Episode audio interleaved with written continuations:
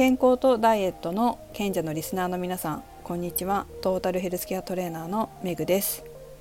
今日はですね午前中お昼にかけて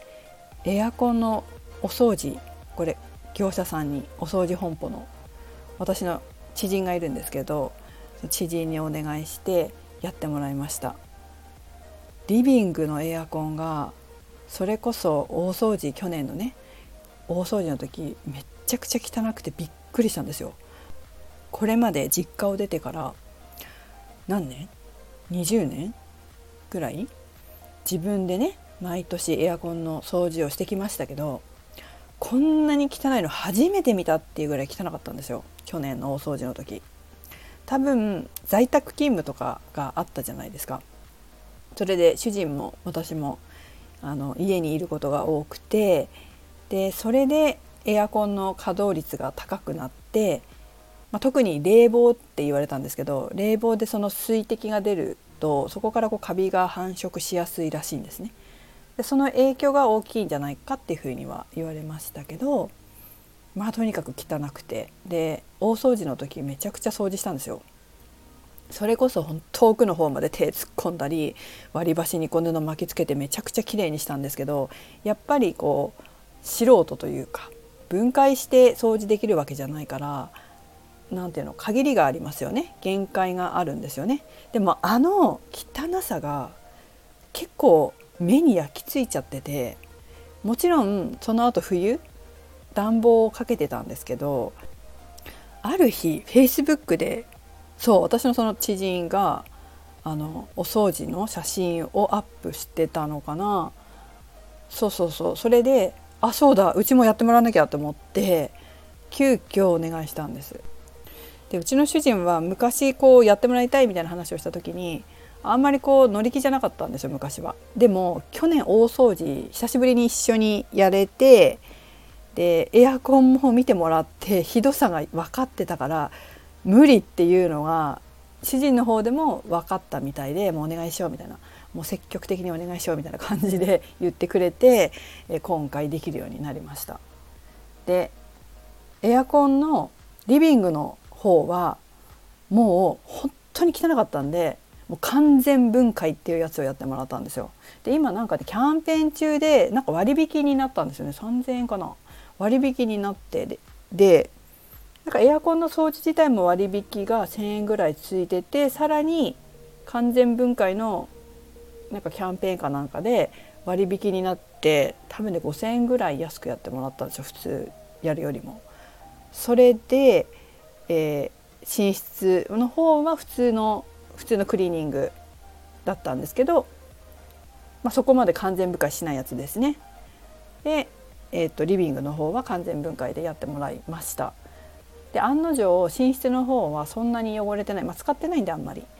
汚れてないので普通のクリーニングで十分間に合ったんですけど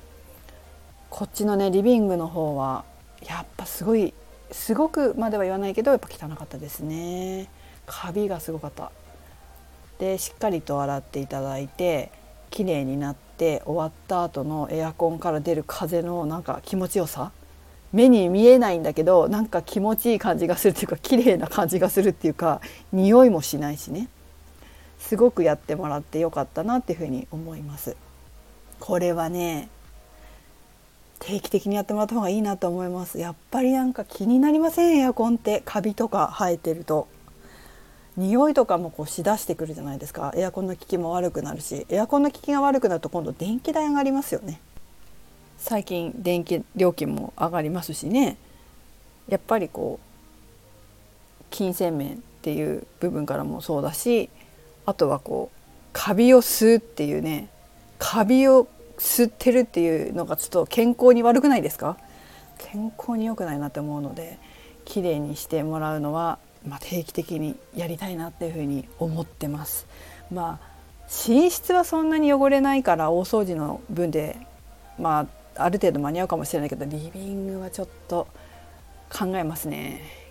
あと年末大掃除でちょっと見てみて来年どうするかっていうのを考えたいなと思っています。皆さんもエアコン掃除なんてクリーニングでお願いしたりすることあるんでしょうか？なんかパンフレットをいただいたんですよお掃除本舗のね。そしたらこう何て言うのかな、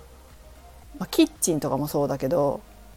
乾燥機乾燥機じゃない洗濯機。うちドラム式なんですけどああいう洗濯機とかもこう掃除してくれたりとかあと今日聞いたらなんかソファーとかも綺麗にしてくれるサービスがあったりして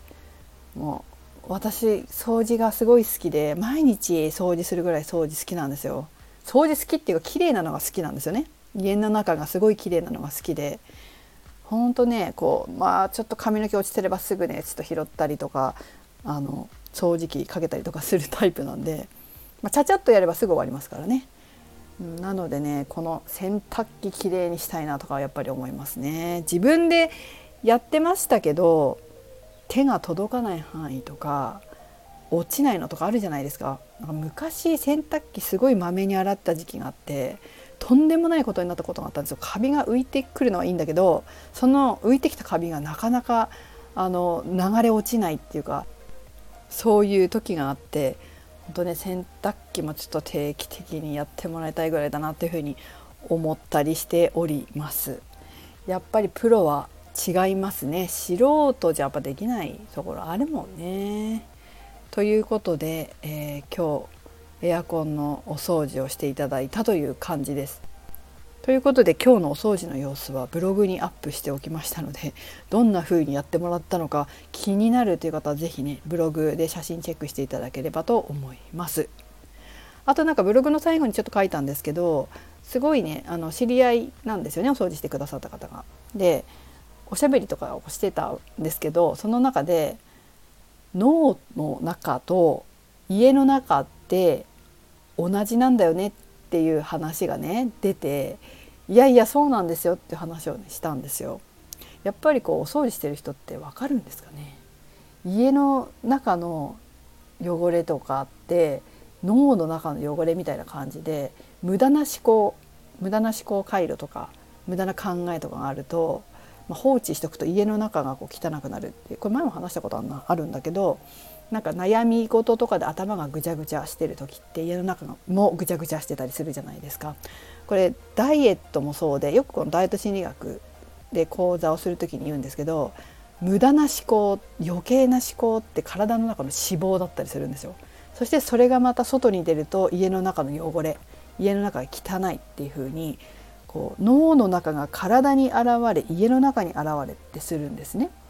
なのであの綺麗にしておく。家の中をまずきれいにするのもいいと思うし、まあ、体をきれいにする、まあ、要は痩せるってことですけど適量ね。適量の体重になるように痩せるっていうのもそうだしあと脳の中をきれいにするっていうことも本当にこう気持ちよく生活する。ストレスなく。ストレスなく気持ちよく生活するのには